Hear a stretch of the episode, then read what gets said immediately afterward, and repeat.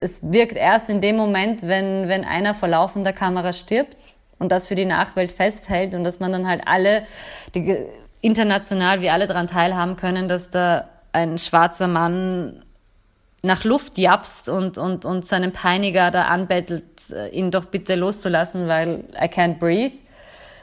Also es ist schon erschreckend, also wie weit es gehen muss, dass eine gewisse Empathie bei einer Dominanzgesellschaft ausgelöst wird.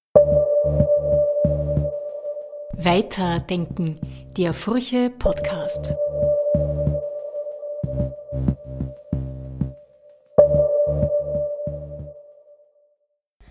Hallo, liebe Furche-Hörerinnen und Hörer, willkommen beim Furche Podcast. Heute geht es um Pathos. Ich spreche mit der Journalistin Solmaz Korsand über ihr neues Buch zum Thema Pathos in der Reihe Übermorgen, erschienen im Verlag Kremeyer und Scheriau. Hallo Solmaz Korsand. Hallo, vielen Dank für die Einladung. Wem zugestanden wird, weich zu sein, darf bei der kleinsten Unannehmlichkeit aufheulen, schreiben Sie in Ihrem Buch. So ganz grundsätzlich gefragt, Wem wird denn zugestanden, weich zu sein in unserer Gesellschaft? Da kommen wir, glaube ich, schon, schon recht schnell in das Thema, ähm, wer welche Machtposition in unserer Gesellschaft hat und wer welche Privilegien in unserer Gesellschaft genießt. Grundsätzlich kann jeder sein Pathos mehr oder weniger entfalten und die Frage ist, wem wird Raum gegeben und wer wird dabei ernst genommen. Und ich habe das Zitat ähm, dass Sie ansprechen, mit ähm, wem zugestanden wird, weich zu sein, darf bei jeder kleinsten Unannehmlichkeit aufheulen. Das ist äh, äh, quasi ursprünglich aus einem Zitat von äh, Scott Fitzgerald, äh, wo er gesagt hat, dass die Reichen quasi eine ganz andere äh, Beschaffenheit haben als wir. Die Reichen sind anders als wir. Sie sind weich, wo wir hart sind.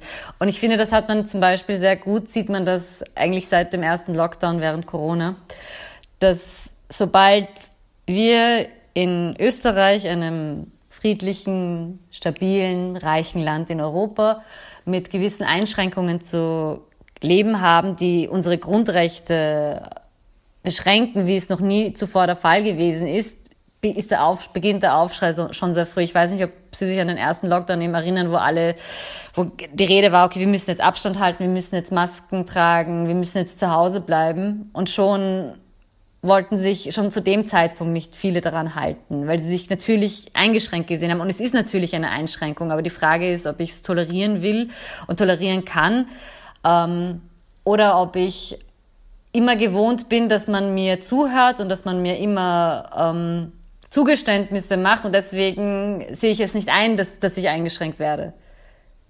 Und dass jene Gruppen, die es aber gewohnt sind, permanent mit Einschränkungen zu leben, also seien da eben marginalisierte Gruppen, ob das Personen sind mit Behinderung, die gewohnt sind beispielsweise, dass eine Stadt nicht auf ihre Bedürfnisse zugeschnitten ist, dass die, dass die Gehwege nicht breit genug sind, dass die Ampeln nicht lang genug leuch, also grün sind, ähm, die werden sie nicht so schnell beim Aufschreien erleben. Genauso wie äh, wenn sie, also es zieht sich eigentlich durch alle Themen unserer Gesellschaft durch, egal ob wir über Sexismus oder Rassismus sprechen. Also bis sie die ersten Frauen dazu gebracht haben, über ähm, Sexismus in ihrem Alltag, auf ihrem Arbeitsplatz zu sprechen, werden sie immer nur die Extrembeispiele hören. Also dann ist immer einmal von der sexuellen Belästigung die Rede oder von einer Beschimpfung die Rede oder gar von etwas Schlimmeren, also dass man angefasst wird, dass man verprügelt wird, dass man äh, vergewaltigt wird aber nicht beispielsweise, wenn man in einer Konferenz übergangen wird permanent, dass man nicht gehört wird, dass man, also die viel subtileren Methoden des Mobbings zum Beispiel, weil man es ohnehin gewohnt ist. Ähm, ich wollte fragen, weil Sie beginnen mit, mit Aristoteles und, und heute, und wir uns heute in einer Pathos-Misere befinden eigentlich mit der Aufmerksamkeitsökonomie. Ist Aristoteles schuld an unserer heutigen Misere und ähm, vielleicht ein bisschen mit der ursprünglichen Funktion des Pathos-Begriffes in der Antike, also welche, welche ursprüngliche Funktion hat er erfüllt und ähm, wie wurde es zur heutigen Misere sozusagen? Also ich bin mir nicht sicher, ob man jetzt, also ich, ich, ich spreche, glaube ich, nicht grundsätzlich von einer Misere. Also ich habe eher von einer persönlichen Pathos-Fatigue gesprochen. Und äh, was Aristoteles angeht, also es gibt ähm, verschiedene Philosophen und Philosophinnen, die diesen Begriff geprägt haben. Also egal, ob das jetzt ein Aristoteles war oder ein Nietzsche oder eine Hannah Arendt. Und genauso in jeder anderen Disziplin, ob, ob in der Literaturwissenschaft, in der Kunst, in der Musik. Und ich habe mich aber eben an dem Begriff in der Rhetorik orientiert, weil das für uns Journalistinnen halt äh, irgendwie am, am nächsten gekommen ist, wo er halt ähm, davon spricht, dass das Pathos eine der drei Säulen der Überzeugung sind, also gemeinsam mit Logos und Ethos. Und das Logos ist quasi das Argument des, äh, einer Rede, ähm, das Ethos die Glaubwürdigkeit und ähm, der, der Charakter des, des Sprechenden und das Pathos ist das Gefühl, das wir versuchen beim Publikum hervorzurufen, damit das Logos fruchten kann. Und äh, man kann schon erkennen, dass vielleicht, ich meine, ob, ob, ob das jetzt eine Misere ist, das, das will ich gar nicht beurteilen. Also ich glaube, für manche ist es keine Misere, weil sie ganz gut mit dieser Lautstärke umgehen können. Aber dass, dass diese, dieses, dieses übermäßige ähm, Verwenden von Pathos schon dazu dient, um Menschen aufzurütteln. Und dass quasi immer wieder die Lautstärke nach oben gedreht werden muss, weil so viele unterschiedliche Themen auf uns einwirken und, und eben in dieser Aufmerksamkeitsökonomie miteinander konkurrieren. Was hat Pathos, wenn man jetzt über diese Pathos-Hierarchie spricht, ähm, genau mit dem Körper zu tun? Vielleicht können wir hier den gendermedizinischen äh, Aspekt, den ich sehr spannend finde, ein bisschen näher anschauen. Mhm. Also ich habe mir, also grundsätzlich ging es ja darum, also wer sein Pathos mit der Welt teilen darf und wer wird dabei gehört. Das ist so quasi die, ein bisschen die Grundfrage in, in, in der, im Gesamtbuch. Und ich habe mich mir da ein bisschen die Medizin angeschaut, weil es da unzählige Studien, vor allem aus Amerika gibt, wo halt Männer und Frauen unterschiedlich behandelt werden. Also das äh, sagen unzählige Studien und ich glaube, viele haben das auch persönlich äh, miterlebt. Wenn eine Frau zum Arzt geht, äh, werden ihre Schmerzen anders wahrgenommen vom Gesundheitspersonal, als wenn das ein Mann tut. Also beispielsweise ist es erwiesen, dass, dass Frauen öfter Beruhigungsmedikamente bekommen als Schmerzmedikamente, weil man davon ausgeht, dass sie übertreiben würden, dass sie hysterisch sind, dass vielleicht ihre, die Schmerzen, von denen sie sprechen, dass das alles eher psychosomatisch ist und, und dass man das vielleicht auf dieser Ebene lösen muss und weniger. Und bei einem Mann schaut man sich das aber schon sehr genau an, was der jetzt konkret haben könnte, nämlich körperliche Gründe. Und äh, da wird man auch sehr schnell eher zu einem Schmerzmedikament äh, greifen, als jetzt zu, einem Beruhigungs, zu einer Beruhigungstablette. Und da kommen natürlich auch andere Faktoren ins Spiel, wie ob man äh, Angehöriger einer Minderheit ist. Also in Amerika wurde das sehr stark äh, und mit äh, zwischen Schwarzen und Weißen untersucht, dass eben schwarze Patientinnen und Patienten viel weniger die Chance haben auf eine ähm, allumfassende Behandlung als Weiße, weil sie einfach nicht so ernst genommen werden, wenn sie ihre Schmerzen mit der Öffentlich also mit dem Personal teilen weil man davon ausgeht, und da gibt es verschiedene Interpretationen, dass sie entweder auf Pillenjagd sind, weil man davon ausgeht, dass Schwarze automatisch drogenabhängig sind. Und was, was, was ich auch sehr erschreckend gefunden habe, war diese Annahme, die offenbar immer noch, also diese unglaublich rassistische Annahme, dass beispielsweise Schwarze weniger stark Schmerzen empfinden können also ich glaube, viele schwarze Frauen haben das, können äh, davon ein Lied singen, die beim Frauenarzt waren und wo man etwas ruppiger mit ihnen umgeht und dann kriegen sie diese bescheuerte Aussage, naja, ihr haltet, ihr haltet das schon aus und das klingt dann in, in, der, in der ersten Annahme wie ein Kompliment und dann auf den zweiten Blick checkt man erst, wie rassistisch das eigentlich ist. Und also das, das, das wäre so, also insofern der, der gendermedizinische Aspekt. Was die Körper angeht, da habe ich mich auf Patricia Purchert ein bisschen äh, bezogen. Das ist eine Schweizer Geschlechterforscherin und Philosophin. Und die hat grundsätzlich über diese, diese koloniale Ausstellungskultur gesprochen. Also, dass ähm, nicht weiße Körper und weibliche Körper immer so eine Art Spektakel sind, den man, das man betrachten kann. Also, sie hat das Beispiel gebracht, vor allem im Zusammenhang ähm, mit den Corona-Toten aus Norditalien wo wir halt sehr, also als wir die Bilder gesehen haben, war das alles sehr respektvoll und also kein Mensch hat da jetzt tote Körper gesehen und die da auf irgendwelchen Baren da herumsiechen und Blähbäuche von Kindern, also wie man das eher aus, aus, aus Katastrophen aus afrikanischen oder asiatischen Ländern kennt. Und da kann man sich schon die Frage stellen, warum schaffen wir es, respektvoll über Tote aus Norditalien, die uns halt offensichtlich kulturell und geografisch näher sind, zu berichten, auch als Medien und Journalisten. Und warum, und, und warum schaffen wir das jetzt bei, bei Kindern in Jemen nicht, bei Ebola-Infizierten im Kongo und so weiter? Also wieso müssen, also da werden die, Persön die Bildrechte der einzelnen Personen nicht gewahrt. Also es hat schon eine, es gibt eine Hierarchie, welche Körper da unseren Respekt verdienen und ihre Krise auch in Würde durchleben können. Also nicht jeder hat das Privileg, seine Krise in dieser Würde zu leben. Stichwort Würde. Ähm, es geht natürlich in dem Buch auch sehr viel äh, eben um Rassismus und hier auch ähm, ja um den Tod von George Floyd, der die Black Lives Matter Bewegung quasi tragischerweise ausgelöst hat. Und Sie schreiben aber darüber, dass ähm, es eben jetzt doch mehr bedarf, dass so eine Bewegung ausgelöst wird, weil ähm, solche, solche äh, Gewalttaten oder Polizeigewalt an äh, schwarzen Menschen ist ja jetzt nicht zum ersten Mal passiert. Ähm, Sie versuchen hier auch zu erklären, warum das jetzt äh, bei, bei George Floyd in diesem Fall diese Bewegung ausgelöst hat. Mhm, also die Black Lives Matter Bewegung gibt es ja schon länger. Also die ist grundsätzlich äh, schon seit 2014, glaube ich.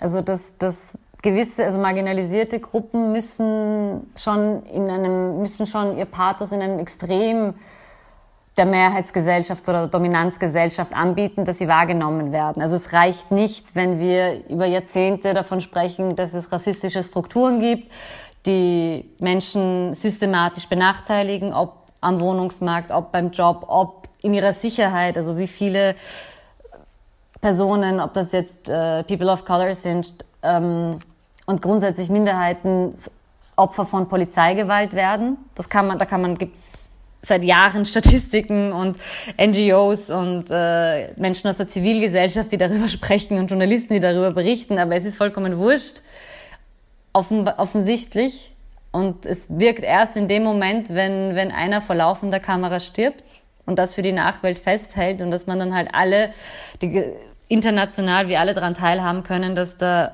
ein schwarzer Mann nach Luft japst und, und, und seinen Peiniger da anbettelt, äh, ihn doch bitte loszulassen, weil I can't breathe. Und das war halt einer dieser, dieser, also es ist schon erschreckend, also wie weit es gehen muss, dass, dass eine gewisse Empathie bei einer Dominanzgesellschaft ausgelöst wird. Also warum müssen schwarze Körper unter weißen Knien ersticken, dass das erst dazu beiträgt, dass global in allen Medien über, die, über, über Rassismus berichtet wird, über diesen Fall berichtet wird. Also im Prinzip wäre das eine, eine allgegenwärtige Thematik, die wir behandeln müssten in der Politik, äh, wann wird Pathos gefährlich? Ich fand das sehr spannend. Sie schreiben über ein äh, Grönemeyer-Konzert, wo er in das Publikum brüllt, äh, verbinden das äh, mit der deutschen politischen Kommunikationskultur. Ähm, ja, was hat es damit auf sich? Vielleicht können Sie das kurz erzählen. Pathos ist sehr kontextabhängig und kulturabhängig. Also was wir als pathetisch empfinden, werden die Deutschen oder die Franzosen oder die Amerikanerinnen nicht als pathetisch empfinden und umgekehrt. Und es gibt gewisse Kulturen und gewisse Länder, in denen Pathos eher sehr kritisch gesehen wird und natürlich aufgrund des Zweiten Weltkriegs und der damals agierenden Politiker hat man eine gewisse Abneigung gegen einen bestimmten Sprechstil. Und alles, und das, man hat doch nach 45 in Deutschland gemerkt, also das haben Wissenschaftler festgestellt, dass die Politiker einen sehr viel gedämpfteren Sprechstil gehabt haben und sehr viel zurückhaltender und in der Rhetorik waren und versucht haben, so emotionslos wie möglich an das Volk heranzutreten. Und das Grönemeyer-Konzert, das in Wien stattgefunden hat, das war halt für viele so ein, so ein bisschen ein Bruch. Er hat damals in der Wiener Stadthalle gesagt, wo er sich ganz klar gegen Rechtspopulismus gewendet hat. Es muss klar sein, auch wenn Politiker schwächeln, und das ist in Österreich nicht anders als in Deutschland, dann liegt es an uns zu diktieren, wie eine Gesellschaft auszusehen hat und versucht, so eine Situation der Unsicherheit zu nutzen für rechtes Geschwafel, für Ausgrenzung, Rassismus und Hetze, der ist fehl am Platze. Dieses, es liegt an uns zu diktieren, das hat, also allein diese, diese, diese Formulierung hat sehr viele aufgestoßen und aber auch die Art, wie er es gesagt hat. Also wer Herbert Grönemeyer kennt, weiß, dass er halt eine bestimmte Art hat zu sprechen und vor allem zu singen und er hat das halt reingebrüllt in so einen halbdunklen Saal vor einer Masse an Menschen und das hat halt extrem, also die schlimmsten Bilder in, in vielen, vielen Zusehern und Zuhörern hervorgerufen, die sie halt an die, an die, an der dunkelsten Zeiten der, der deutschen und österreichischen europäischen Geschichte erinnert haben. Und sie haben auch, also äh, Kommentatoren haben dann auch gemeint, den Faschismus, den erkennt man in Deutschland ähm, ähm, an der Tonlage dass jemand das brüllt. Wann wird Pathos gefährlich in der Politik oder wann kann es gefährlich werden, wenn man Emotionen in der Politik nutzt? Ähm, da gibt es doch wahrscheinlich eine andere Kultur, wenn man jetzt Deutschland und Österreich schon allein vergleicht. Dann natürlich zu den USA ist nochmal anders. Ja, wobei, ja, wobei das mit dem, mit dem, wie ob Pathos gefährlich sein kann, das ist ja. Ähm tut mir ein bisschen schwer, weil es immer so eine Wertigkeit hat, was ob Pathos grundsätzlich was Schlechtes oder Gutes ist. Es ist ja weder noch. Also es ist, es kann, also das Schöne am Pathos ist ja, dass sich jeder seiner bedienen kann und ähm, ob das jetzt eben eine Klimaaktivistin ist, die mit ihrem Schild vor dem schwedischen Parlament sitzt oder ob das rechtsextreme Hipster sind oder Corona-Leugner. Es ist ja jeden, also jeder kann sich dessen bedienen. Die Frage ist halt, mit welchem Zweck. Und ähm, es war ja schon damals, in, also in der, um jetzt wieder auf Aristoteles zurückzukommen, war ja grundsätzlich schon der Gedanke, dass das Pathos ist mehr Mittel zum Zweck. Also das Hauptanliegen der Überzeugung ist ja das Argument. Also es ist immer Inhalt vor Form. Und wenn aber das Pathos überhand nimmt, dann gibt, gibt es eine, eine gewisse Gefahr, dass, dass, dass man mit dem Denken nicht mehr nachkommt, weil das Gefühl kennt halt kein Pro und kein Contra. Sie haben auch ähm, geschrieben äh, über die ähm, beziehungsweise berichtet über das äh, über Kybra Gümüşay, eine deutsche Journalistin, eine Intellektuelle, die eben ähm, das erlebt hat, dass sie in Diskussionsrunden eingeladen wurde. Also sie trägt eben ein Kopftuch ähm, und dass sie aber alleine aus, als Person schon ähm, mit ihrem Erscheinungsbild sozusagen immer auf gewisse Themen äh, befragt wurde oder immer, immer zu gewissen Themen sich äußern musste. Ähm, können sich Menschen, die, die quasi einem bestimmten Pathos zugeschrieben werden, überhaupt davon befreien äh, in der öffentlichen, im öffentlichen Bild? Wenn man jetzt sagt, die, diese Journalistin äh, wäre einfach bei einer Anne Will-Sendung über deutsche Innenpolitik eingeladen, unabhängig vom Migrationsdiskurs oder unabhängig von einem Islamdiskurs. Genau, ich glaube, ja, man muss, glaube ich, Kübra Gumischa ist eine deutsche Journalistin, sie ist äh, Muslima und sie trägt das Kopftuch. Also das sind äh, wahrscheinlich noch äh, zwei Dinge, die, die der, im deutschen Diskurs für viel äh, Wirbel sorgen, offensichtlich, immer noch. Und sie wurde auch sehr oft eingeladen zu Sendungen, wo ähm, sie den Deutschen den Islam erklären soll. Und sie hat, selbst schreibt sie in ihrem Buch Sprache und Sein, ähm, dass sie halt immer bemüht war, diesen Diskurs zu versachlichen und auch zu entschärfen und bis sie dann festgestellt hat, dass sie nur eine bestimmte Kategorie bedient man hat sie halt eingeladen, um die Fragen zu beantworten, die die anderen immer interessiert haben, nicht die Fragen, die sie sich selbst gestellt hat. Also sie war immer, jetzt glaube ich genannt, sie, sie war so die Benannte, die, die, die man inspiziert hat und sie konnte nur auf die Fragen reagieren, die, die man von ihr, die man immer an sie gerichtet hat. Und damit sind halt all ihre eigenen Fragen in den Hintergrund gerückt und ihr eigenes Interesse auch an ihrer Religion ist in den Hintergrund gerückt. Also sie hat sich plötzlich permanent zu Dingen informieren müssen, die vollkommen irrelevant für sie waren. Und das erkennt man halt schon sehr stark, also wie durch diese Schubladisierungen in unserer Gesellschaft Menschen gezwungen sind, ähm, zu Dingen Stellung zu nehmen, die überhaupt vielleicht für sie vollkommen irrelevant sind und ähm, ja, durch diese Zuschreibungen halt natürlich festgesetzt werden auf ein bestimmtes äh, Bild. Also ich habe das dann in diesem Überkapitel gehabt, äh, das Stockholm-Pathos. Also was passiert eigentlich mit jemandem, wenn das Pathos der anderen ins eigene Zentrum gerückt wird, dass man permanent das eigene, also das fremde Pathos viel eher beachten muss als sein eigenes und, und die Befindlichkeit des anderen beachten muss. Und da kommen wieder natürlich marginalisierte Personen ins Spiel, die das tun müssen, weil es um ihr eigenes Überleben geht. Also wenn ich mir jetzt überlege, wenn ich einen schwarzen Sohn habe, der, der am Abend in einer amerikanischen Vorstadt joggen will, werde ich ihm und werde ich ihm sagen, bitte mach das nicht und mach das auf gar keinen Fall in einem Kapuzenpulli, weil ich genau weiß, dass dein schwarzer Körper für gewisse Menschen eine Bedrohung darstellt und sie dich vielleicht sogar erschießen, weil es einfach schon so oft vorgekommen ist und weil es einfach jetzt auch keine, keine, kein Schauermärchen ist, sondern Realität. Und das meine ich mit, wenn das Pathos anderer Überhand gewinnt, dass ich mich quasi, ich muss mir dessen bewusst sein zu meinem eigenen Schutz. Also es ist kein, kein intellektueller Luxus, dass ich jetzt die Befindlichkeiten meiner Umgebung kenne, sondern es ist so ein doppeltes Bewusstsein. Sprechen wir über die Berichterstattung, über den Journalismus. Pathos wird ja transportiert über Journalistinnen und Journalisten, die die Öffentlichkeit irgendwie ja auch darstellen und prägen. Ähm, und hier gab es, wenn wir jetzt hier mal einleitend sagen können, eine Untersuchung von äh, Journalistenschulen, also von dem sozialen Zusammenstellung der Journalistenschüler in Deutschland. Und äh, da lässt sich ja schon mal eine ganz klare Homogenität erkennen. Was war bei dieser Untersuchung die, das Ergebnis? Genau, also die Untersuchung war von Clarissa Lueck 2012, also ist jetzt auch schon ein, Weilchen her. Und da hat sie, also sie hat drei deutsche Journalistenschulen untersucht und da und da ging es darum, Habitus, Herkunft und Positionierung war der Titel.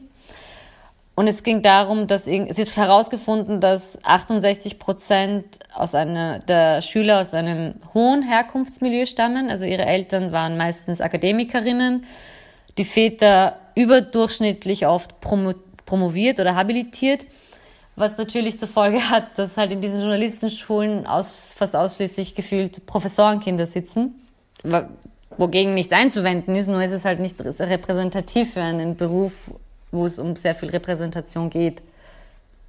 Ähm, und das macht, und die Folge dessen ist natürlich, dass wenn die Redaktionen aus diesem Pool von Professorenkindern ihre Redakteure und ihr Personal permanent schöpfen, entstehen, sind halt immer wieder die gleichen Perspektiven am Start. Äh, es werden immer wieder dieselben Protagonisten zu Wort kommen.